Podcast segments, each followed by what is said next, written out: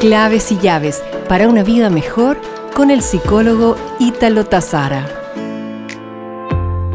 ¿Cómo podemos superar el estado de ánimo del resentimiento? El resentimiento nos surge cuando interpretamos que nos han negado posibilidades de las cuales sentíamos que teníamos derecho. ¿Te ha sucedido a ti algo similar? Donde alguien parece culpable de lo que nos sucedió. Caemos entonces en un sufrimiento penetrante y a veces permanente que se interpreta como no tener alegría y la vida se torna plana. Nietzsche un gran filósofo que ha estudiado en profundidad este tema, nos dice que el resentimiento envenena la vida y la corroe.